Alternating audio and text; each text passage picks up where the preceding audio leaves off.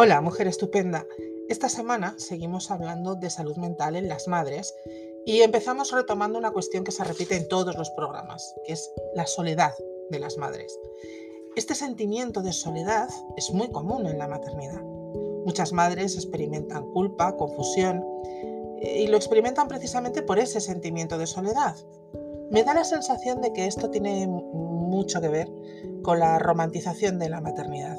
Que a ver, que no se trata de, contarle a las mujeres películas de terror, que eso tampoco, que hay gente que se empeña en decir lo mal que lo pasó en el parto o lo horroroso que ha sido su primera crianza. No, no se trata de eso. Pero creo que sí que la sociedad en general, a través de las redes sociales o de las revistas que cubren, pues yo qué sé, maternidades famosas, deberían ser un poquito más realistas en cuanto a lo que ocurre cuando, cuando tienes un hijo. Porque si tú lo que esperas es que el nacimiento de tu hijo sea una experiencia gozosa, plena y casi religiosa, totalmente idílica, y luego llegas a tu casa y te encuentras con que un bebé no duerme cuando tú necesitas dormir, pide teta a todas horas y además te tiran los puntos de la episiotomía, porque seamos realistas, en este país todavía hay muchísimas episiotomías innecesarias, entonces es fácil que te sientas confusa y desde luego te vas a sentir culpable por no experimentar lo que se supone que tienes que experimentar. Y eso te aísla, te empiezas a sentir sola, muy sola. Para empezar, hay que tener en cuenta que la transición que experimentamos a nuestro nuevo rol es algo que ocurre en soledad. Nadie puede ayudarte. Te puedes te puede entender alguien de tu entorno y es lo deseable. Te pueden entender, te pueden apoyar, pero en realidad es una transición que tienes que hacer tú sola. Y que además sucede cada vez que tienes un hijo, no solo la primera vez. Eh, la cuestión es que tienes tu hijo y experimentas un duelo, que es lo que llamamos puerperio, porque ya no vas a ser más la mujer que eras hasta que has tenido ese hijo y con ese nacimiento nace también una nueva madre. Si eres la madre de uno, ahora eres la madre de dos.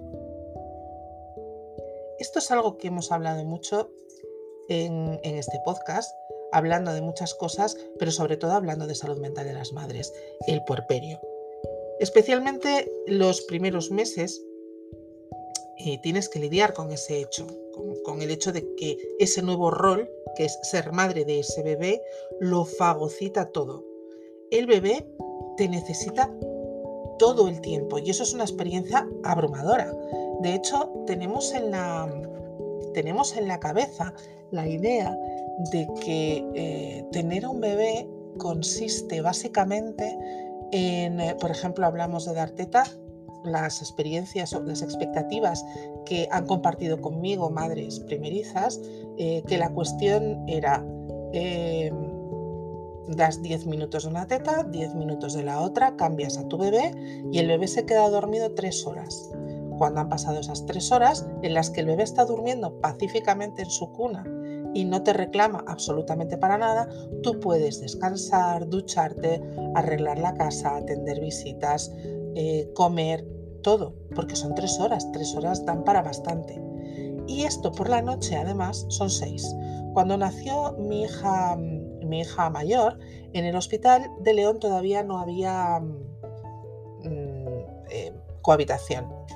Los niños, los bebés estaban en, una parte que eran nidos, todos juntos. Y las eh, horas de visita estaban pautadas. Te llevaban al bebé para su toma de pecho eh, cada tres horas. Y, pero por la noche no eran tres horas, eran seis horas, porque se suponía que los dos dormíais. Y tú te ibas para casa con esa sensación. Es extraño porque ahora que se cohabita te vas con la misma sensación. Em, de hecho, muchas madres mm, deciden, eh, a pesar de la cohabitación, llevar que se lleven a los niños a nidos para seguir descansando.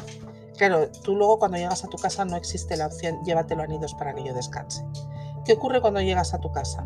Pues lo que ocurre es que las tomas no son de 10 minutos por teta, con lo cual puede ser que estés tres cuartos de hora amamantando a tu bebé. Ocurre que nunca has visto mm, mamar a un bebé, con lo cual puede ser que no lo agarres bien, no, no lo cojas bien y el agarre sea malo y por lo tanto te haga daño. Y cuando se supone que tiene que estar durmiendo, pues no duerme porque necesita tus brazos para dormir, porque el bebé te necesita absolutamente, absolutamente. Ahí empiezas a sentir ese peso, esa nueva carga mental de la que nadie te ha hablado. Y como no hay referencias, porque nadie habla, crees que eres la única en sentirlo. Y claro, si eres la única es porque eres débil, porque lo estás haciendo mal. Y por supuesto, la culpa es tuya y no vales para ese nuevo papel. A mí esto, como os cuento, me pasó con mi primera maternidad. Em, cuando yo iba a las clases de preparación al parto en, mi centro de salud con mi matrona de cupo, lo que se nos decía más o menos era esto que os he estado contando, pues que, em, bueno, de la lactancia se habla muy poco y eso que la lactancia em, al final lo mediatiza todo. O sea, mediatiza el sueño, mediatiza el descanso, mediatiza todo. Y da lo mismo si es lactancia artificial. O sea, esto da, da igual, porque mm, la lactancia artificial eh, en principio parece que funciona de otra manera, pero en realidad no funciona de otra manera. La realidad de las cosas es que la lactancia artificial debería ofrecerse a demanda y debería ofrecerse de otra manera para que los bebés puedan tener control sobre eso que comen y si se hiciese así, entonces no, diferiría gran cosa de, lo que es una lactancia fisiológica, una lactancia materna. Em, cuando tuve a mi hija, mm, después de un parto horrible, mm, porque fue un parto horroroso, em, muy sufrido, y no por el dolor, porque fue con epidural, pero con, mucho, mucho sufrimiento, eh, terminé terminé ese proceso de parto sintiéndome muy culpable y pidiendo perdón a todos los que estaban allí, eh, porque tenía la sensación de que me había portado fatal y de que eh, la culpa de que todo hubiera salido como salió, pues en realidad eh, había sido mía.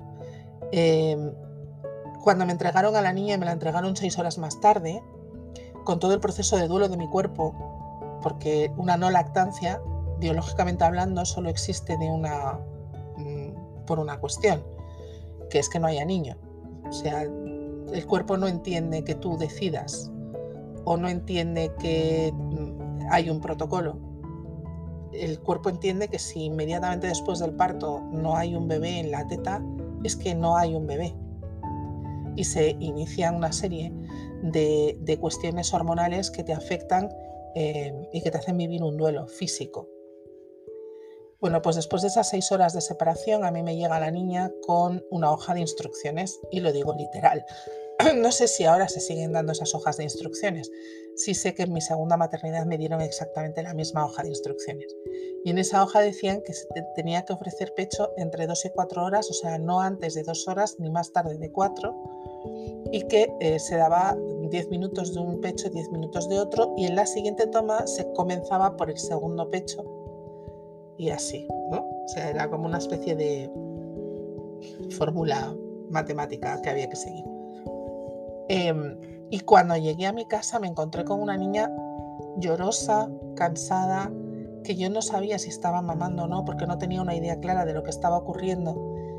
Y mm, de repente me vi a los tres días pidiéndole a mi marido que bajase a una farmacia de guardia para comprar leche y recuerdo aquel primer biberón ofrecido llorando, pensando que mi parto había sido un fracaso, mi lactancia estaba siendo un fracaso y toda la culpa era mía.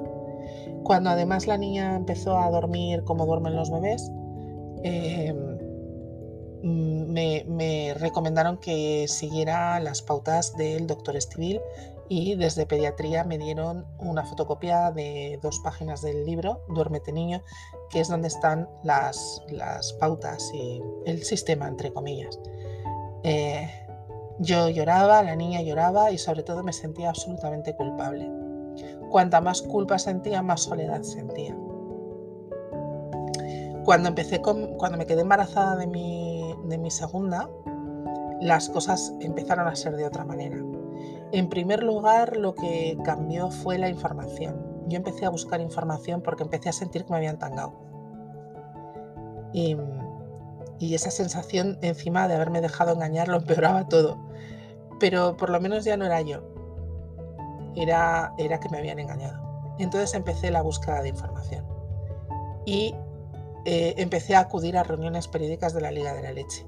Y eso fue un cambio impresionante. Cuando tú te unes a una tribu, cuando estás rodeada de otras mujeres que tienen experiencias similares a la tuya, em, la sensación de soledad no es la misma. Porque cuando empiezas a compartir em, eh, eh, vivencias y experiencias es cuando te das cuenta de que no eres la única que ha pasado por ahí. Y si no eres la única, entonces igual no eres tan débil, igual no lo estás haciendo tan mal, igual la culpa no es tan tuya. Igual sí que vales para ese nuevo papel de madre. Es algo compartido. Ya sabes que si vas directamente a la página de los círculos de la teta y vas a encontrar eh, una pestañita donde te explico lo que son los círculos de madres de la teta y más y si quieres participar en ellos no dudes en escribirme para pedir información porque creo que una, un ancla para nuestra salud mental como madres importantísima es la pertenencia a un grupo de madres. Y si no quieres estar en el círculo de la teta y más, da lo mismo, busca un grupo de madres cerca de ti. Si no es en tu localidad, a un clic, que sea virtual, pero busca un grupo de madres. Porque, porque esa carga es mucho más liviana si la compartes. Es más, fácilmente empieces a sacar piedras de tu mochila cuando veas que, que no estabas tan sola y que la situación no era tan tuya, Tú imagina esto que te he contado y que esto es así siempre. A lo mejor eres de esas mujeres que, mm, como yo en mi primera maternidad y como tantas otras, pues estabas pensando que lo estabas todo haciendo todo mal porque eras la única que te estabas encontrando con todas esas trabas. Imagínate cómo puede empeorar si cuando tu hijo nace te dicen que tiene una enfermedad crónica. Vamos a seguir hablando de ello.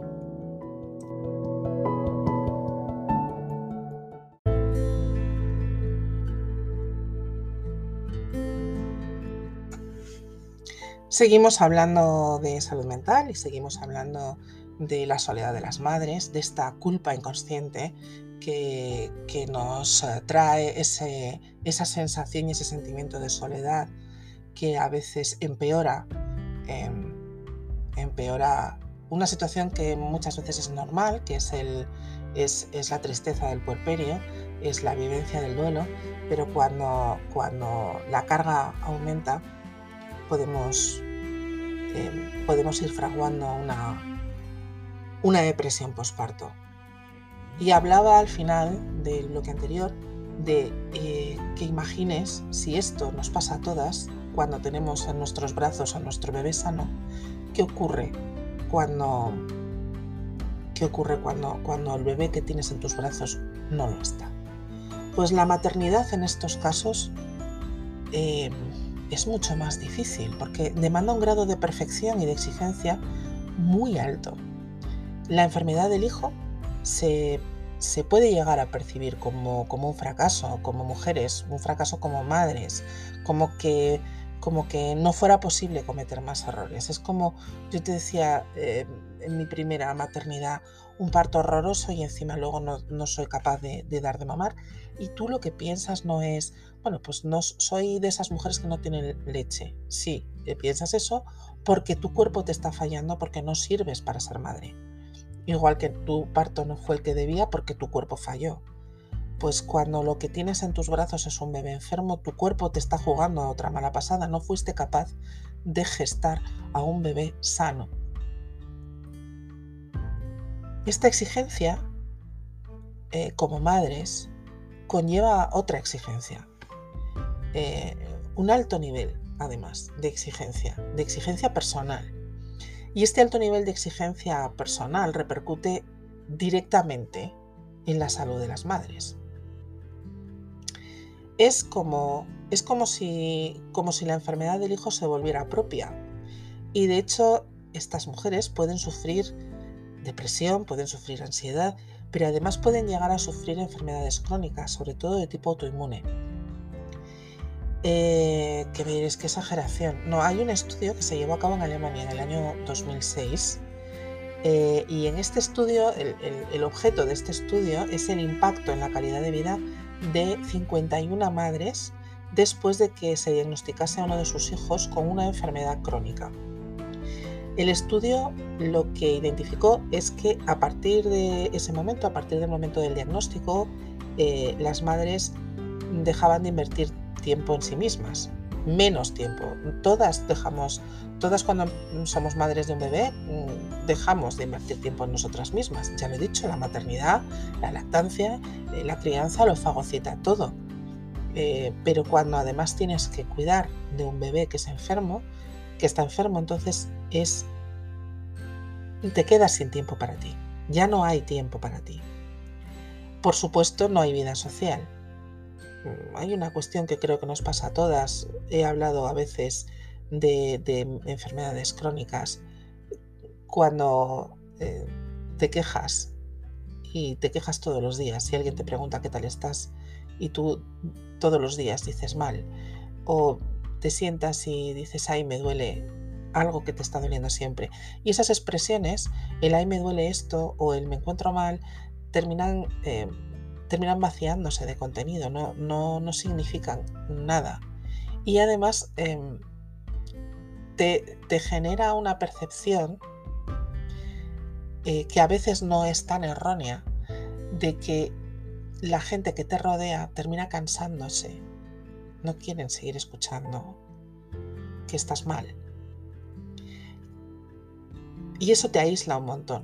Nos aísla a las mujeres y a las personas con enfermedades crónicas, pero cuando eres la cuidadora de un bebé con una enfermedad crónica, te aíslas aún más, porque al aislamiento típico eh, de, esa nueva maternidad de la que hemos estado hablando en el primer bloque, se, se une el aislamiento por estar cuidando de un bebé con una enfermedad crónica.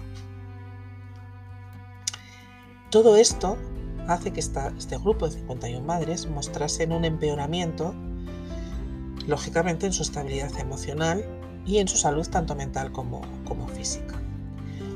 A decir verdad, el estudio no habla de 51 mujeres, ¿eh? A decir verdad, el estudio habla de 51 mm, padres y madres no hace distinción entre padres, entre padres y madres, pero reconoce que los mayores niveles de estrés los padecen las madres, eh, porque, bueno, porque somos las que asumimos el cuidado la inmensa mayoría de las veces. De hecho, documentándome para este programa, he visto unos cuantos estudios que, tampoco, eh, cuando además no tienes apoyo visual, no me meto en, tecnicismos de estudios y en deciros exactamente eh, los estudios porque cuando no hay apoyo visual al final toda esa información se pierde. Lo, importante es lo que vienen a decir los estudios. He leído unos cuantos que ponen en evidencia que la mayoría de las veces la carga del cuidado y por lo tanto todo esto del estrés, la ansiedad, el cansancio, la lucha, la culpa, todo esto recae en las madres. Eh, sí os digo que me ha hecho mucha gracia. Me ha hecho mucha gracia que me, tenga que haber estudios que digan que la mayor parte de las veces eh, todo esto recae en las madres.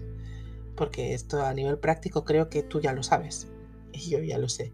La carga mental es de las madres, la conciliación somos las madres. Y cuando, cuando hay que cuidar a un bebé, lo cuidan las madres. Si hay que pedir una excedencia, la piden las madres. Si hay que pedir permisos para ir al médico o para trasladarse incluso, no piden las madres. Em, los padres deberían estar ahí porque entiendo que sobre todo en una primera crianza pues somos quienes vamos a estar porque además cuando tienes un niño enfermo la lactancia cobra un, significado muy importante. A veces es lo único que pueden comer, a veces eh, les va la vida en ello. Eh, y de momento, bueno, de momento yo creo que para nunca los hombres no pueden dar tetas. depende de nosotras. Pero ¿quién cuida a las madres? Eh, vamos a hablar ahora del síndrome del cuidador, que es algo de lo que hablamos eh, muchas veces cuando, cuando nos vemos eh, abocadas a cuidar, no de hijos, sino de hijos, de padres, de familiares enfermos, que normalmente somos las mujeres, estadísticamente hablando, somos nosotras las que ejercemos esos cuidados, y vamos a hablar de lo que es el síndrome del cuidador. Em, hay una frase, una pregunta una pregunta que es, es, como estas otras frases que he dicho antes, que de tanto hacerla se ha hecho un tópico y ya no, se ha vaciado de, contenido, que es ¿quién cuida al cuidador? Pues eh, al cuidador no lo cuida nadie. Yo he ejercido de cuidadora de mis padres, no de, mi, no, de un bebé, que me da la sensación de que es peor tener que ejercer de cuidadora de tu hijo enfermo. Em, pero como cuidadora, si no recibes apoyo por parte de tu familia cercana, eh, nadie te cuida. Nadie te cuida. La sociedad no cuida al cuidador. La sociedad normalmente está muy, no está agradecida, pero se nutre de que haya cuidadores, cuidadoras, que somos normalmente mujeres de las familias que necesitan cuidar. Em, porque les a, la sociedad le ahorra un coste, un coste enorme.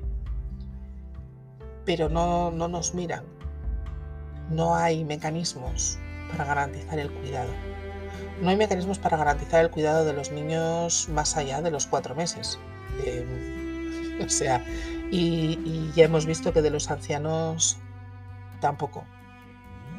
Si algo nos, nos está enseñando esta pandemia es que el sistema de cuidados hace aguas por todas partes. No, no hay ningún mecanismo para, para cuidar a los cuidadores. Ninguno. El cuidador se cuida solo.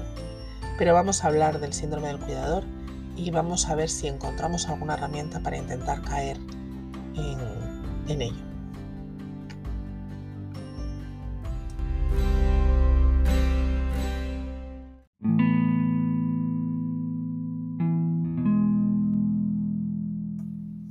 Seguimos hablando de la soledad de las madres, del sentimiento de culpa que es general, pero especialmente duro cuando el bebé viene con un diagnóstico de enfermedad crónica.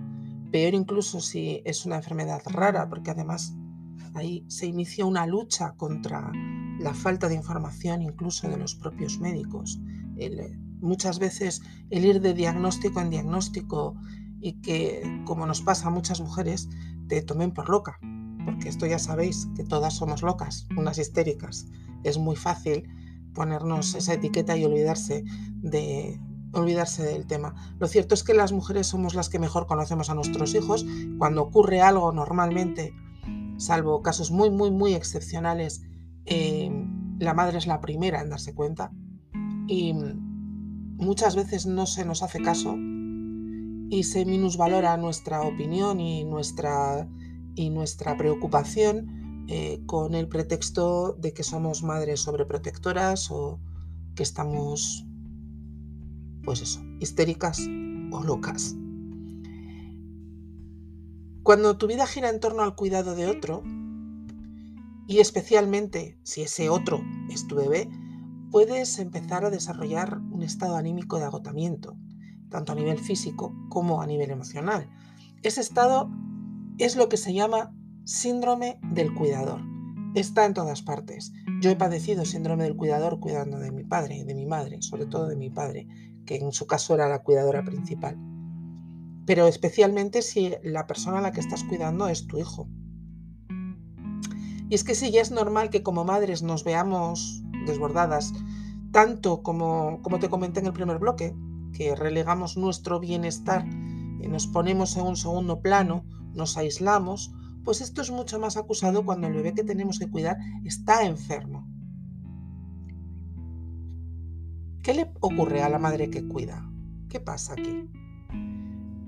Y si me vais a perdonar o no me perdonéis, sigo diciendo madre, porque mayoritariamente es la madre la que cuida. Em, hay una cuestión biológica de los primeros meses, por lo menos los seis primeros meses, que el bebé eh, normalmente, no me refiero por habitual, sino por norma biológica, los bebés lo que necesitan fundamentalmente es eh, leche materna y el cuerpo de su madre, que regula la temperatura. O sea, eh, nosotras biológicamente tenemos que estar presentes, al menos, al menos esos seis primeros meses.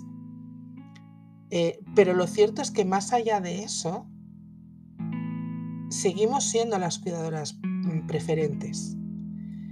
Em, si además la, la, condición del bebé es tan demandante como por ejemplo en una situación de enfermedad, de enfermedad rara, de enfermedad crónica, tan demandante que se decide en la pareja que uno de los dos eh, tiene que estar al cuidado permanente de ese bebé, ya os digo yo, ya te digo yo que el 9 de cada 10 veces quien va a estar al cuidado es la madre.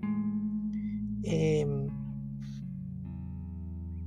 la brecha, esta brecha que muchos dicen que no existen, pero bueno, que hay negacionistas hasta de la nieve, o sea que bueno, la brecha salarial y la, brecha laboral, que ya es acusada en situaciones de normalidad, de, una mm, maternidad, paternidad, mm, digamos, dentro de los parámetros de, lo habitual y de lo normal con niños sanos, pues aumenta muchísimo en el caso de cuidados de niños enfermos.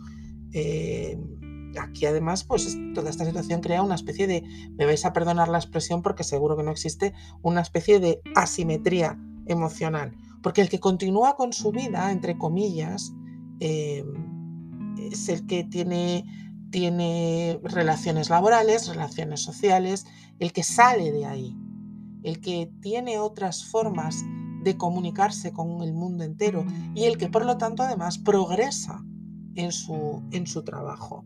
Y normalmente es el hombre. Sin embargo, en la otra parte, totalmente asimétrica, si una va hacia arriba, la otra irá, no se sabe muy bien cómo, em, se queda totalmente absorbida por esa relación de cuidados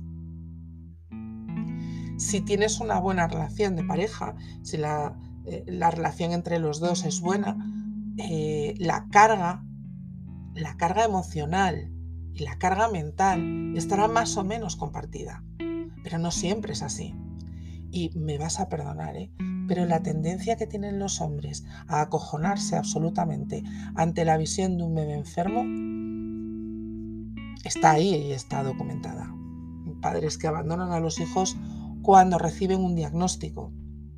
Padres que se avergüenzan de la enfermedad de sus hijos. O padres que han estado tan lejos de todo lo que estaba ocurriendo en casa que ni siquiera son conscientes de la gravedad que implica la enfermedad que tiene su hijo. Precisamente por todo, por, tu propio aislamiento, por el aislamiento de la mujer, por, todo lo que está viviendo, pero además por ver lo que ocurre fuera de esa burbuja a través probablemente de la vida de la otra persona, es muy frecuente el sentimiento de frustración, eh, la sensación de no llegar a todo, el sentimiento de falta de libertad. Y son sentimientos además que cuando te pones a cuidar, te generan culpa. Eh, yo puedo hablar como cuidadora de mi padre eh, en una enfermedad dura, pues un Alzheimer con, unas metabolopatías que lo, complicaban todo muchísimo. Y, yo reconozco que muchas veces me sentía culpable porque mm, llegaba el día que yo no tenía que ir y me sentía súper aliviada, hasta el punto de que ni llamaba por teléfono. El día o los días que yo no iba, ni siquiera llamaba por teléfono. Y me sentía culpable cuando al terminar el día me daba cuenta de que no solo no había llamado por teléfono, sino que había estado bien. Y cuando volví al día siguiente otra vez a aquella casa, era una sensación de, de estar atrapada y no poder salir, que cuando luego lo reflexionaba y lo pensaba me daban ganas de llorar. No solo porque ya el sentimiento de estar atrapada y de falta de libertad, si, si te paras a pensar, si nunca lo has notado, da ganas de llorar, sino porque te sientes mala hija. Así que extrapolando y siempre siendo consciente, porque soy madre, de que lo que sientes por, un hijo es siempre mucho más potente que lo que sientes por un padre, eh, ese sentimiento de culpa, yo me imagino que está elevado a alguna potencia y que puede llegar a causar aún más aislamiento social. Porque cuanto más culpable te sientes, más te aíslas. Y es curioso, pero cuanto más, más te aíslas, más culpable te sientes. Todo este conjunto de emociones puede desembocar fácilmente en problemas psicológicos y físicos. Atención al dato, ¿eh? el 90% de las madres cuidadoras de niños con enfermedades crónicas presentan cuadros de ansiedad, apatía, irritabilidad y depresión, además de somatizaciones, es decir, síntomas físicos como dolores musculares, dolores de cabeza, alteraciones del sueño o problemas gastrointestinales. El 90%. Todo lo que mm, supone el síndrome del cuidador es grave y además puede empeorar. Puede empeorar si no tienes apoyo, si no, no encuentras a alguien que esté ahí contigo, si no tienes la manera de repartir la carga mental, si no tienes la forma de desahogarte. Por eso si, si tú estás en esta situación o si conoces a alguna mujer que siendo tu amiga lo esté, fíjate bien y estate atenta. Te voy a dar unas pistas. Si sientes un cansancio infinito, que no se acaba nunca, como, como si te echan un caldero de cansancio por encima. Si a veces sientes eh, que tus piernas están agarrotadas y que como que necesitan estirarse todo el tiempo y no te puedes mover. Si a pesar de todo el cansancio te metes en la cama y no eres, y no eres capaz de conciliar el sueño, o incluso una vez que has conciliado el sueño tienes problemas para mantener ese sueño. Si sientes que lo que antes te molaba y con lo que antes disfrutabas, las aficiones que tenías, de repente ya no te interesan tanto y empiezas a abandonarlas. Si prefieres estar en tu sofá a irte por ahí a tomarte un café con una amiga, si te notas irritable y estás más enfadada y lo pagas a veces con, el propio bebé o niño ya, y luego encima te sientes todavía más culpable por haberlo pagado con él. Si te empieza a doler el cuerpo, si tienes molestias, pero no tienes nada, si ya no sabes ni dónde están tus amigas, les has perdido la pista y de repente estás aislada, si tienes síntomas claros de ansiedad, ten cuidado. Todo eso, todo eso es el síndrome del cuidador.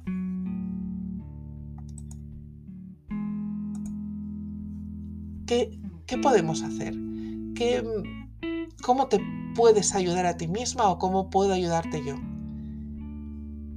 Primero, hay una cosa que hacemos todos los cuidadores y que es curioso, pero a las mujeres que cuidan de sus hijos se les critica un montón.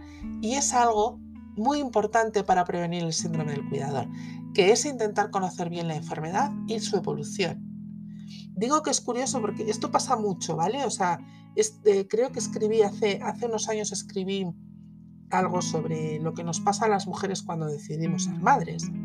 Y una cosa que decía era que a nadie, a nadie se le ocurriría, si eres ingeniera, por ejemplo, pues eh, venir a decirte que tu trabajo está mal Mm, simplemente porque en lugar de querer hacer un puente redondo no quieres hacer cuadrado, si el puente está bien hecho, ¿vale? Eh, pero sin embargo, si tú eh, te quedas embarazada, todo el mundo va a venir a decirte cómo tienes que vivir, cómo tienes que hacer las cosas, cuáles son las decisiones que obviamente tienes que tomar y si no respondes a eso que los demás esperan, entonces la que está mal eres tú a ti se te cuestiona. Si yo como cuidadora de mi padre decidí aprender todo lo que podía aprender sobre el Alzheimer sobre, y sobre la diabetes y sobre las cosas que tenía él, a todo el mundo le pareció normal y los médicos estaban encantados con que yo lo hiciera porque era, las consultas eran mucho más fluidas y mucho más rápidas. Y el cuidado de mi padre para ellos, lo que a ellos les tocaba era mucho más sencillo. Sin embargo, si en lugar de haber sido mi padre hubiera sido mi hijo, ya te digo yo que me hubieran dicho que no leyera tantas cosas por internet, que me relajase un poco y que dejase a los profesionales que ellos saben mucho más que yo. Es así. Sin embargo, el primer punto para prevenir el síndrome del cuidador es tener control sobre lo que está pasando. Conocer perfectamente la, enfermedad e intentar eliminar en lo posible todas aquellas cosas que nos hagan sentir inseguros. ¿Vale? Hay que comprender exactamente los síntomas de la enfermedad, comprender qué conlleva para no alarmarnos de más o para poder estar em, tranquilas cuando surja una crisis, conociendo la enfermedad. Pero además hay que hacer un trabajo introspectivo muy grande. Tenemos que conocernos a nosotras mismas tenemos que poder reconocer nuestras propias emociones. Tenemos que poder reconocer los sentimientos que tenemos en cada una de las, de, las fases de la enfermedad de la persona a la que estamos cuidando, en este caso de nuestro hijo. Y tenemos que ser capaces de gestionarlas, las propias, porque las enfermedades mm, que necesitan cuidado ya vienen con una dificultad por parte del enfermo a la hora de gestionar esas, esas emociones que, que tiene él en su enfermedad. ¿Vale? Y cuando es un niño que ni siquiera ha tenido tiempo de crecer y madurar como para poder gestionar correctamente sus emociones, pues mucho más. Importantísimo, importantísimo, pedir ayuda cuando se necesita. No pensar que ya has pedido suficientes veces ayuda. No pensar que... Mm, que la gente se va a agobiar y se va a hartar. Yo hay una cosa que comprendo. Cuando dices muchas veces, lo comentaba en el otro bloque, cuando dices muchas veces que estás mal, llega un momento que, que esa frase, ese concepto mismo, pierde significado. Te agotas a ti misma de decirlo. Pero lo cierto es que si no pides ayuda, es difícil que quienes estamos ahí te podamos ayudar. Y en esa ayuda busca tiempos, espacios. Vuelve otra vez a recuperar tu propia identidad. Vete más allá de ese rol que te ha tocado vivir, que es el de madre preocupada por un hijo con una enfermedad crónica. Recupera, no sé, ¿te gustaba coser? Pues abre la máquina. Recupérate a ti misma. Y en esa recuperación de esa búsqueda de nuevo de, aquella persona que eras y que de verdad te juro que sigues siendo, en esa recuperación de aficiones, busca un espacio para ti. Un momento siquiera, un ratito, solo para ti. Y no te sientas culpable por en ese ratito no pensar en tu bebé. Porque ya piensas el resto del tiempo. No hay nadie más en el mundo que piense más que tú piensas en tu hijo. te iba a decir que aprendieras a relajarte, pero como yo he estado más o menos donde tú estás, ya te digo yo que eso no es posible. No es posible porque si no es tu bebé el que, el que demande tu atención y te fastidie el momento relax, va a ser la vida misma que llama a tu puerta recordándote que, mm, que, que, la cosa es difícil y que va para largo. O sea que bueno, pero intenta ser positiva. Dentro de que a mí lo del Mr. Wonderful me da muchísimo por el saco, eh, hay veces que tienes que tomarte las cosas con humor. este programa de hoy, que es un poquito, un poquito más corto que otros días, se lo debía a alguien. Y cada vez que he hablado y he mirado el micrófono, te he visto a ti. Y al resto, pues ya sabes que te escucho.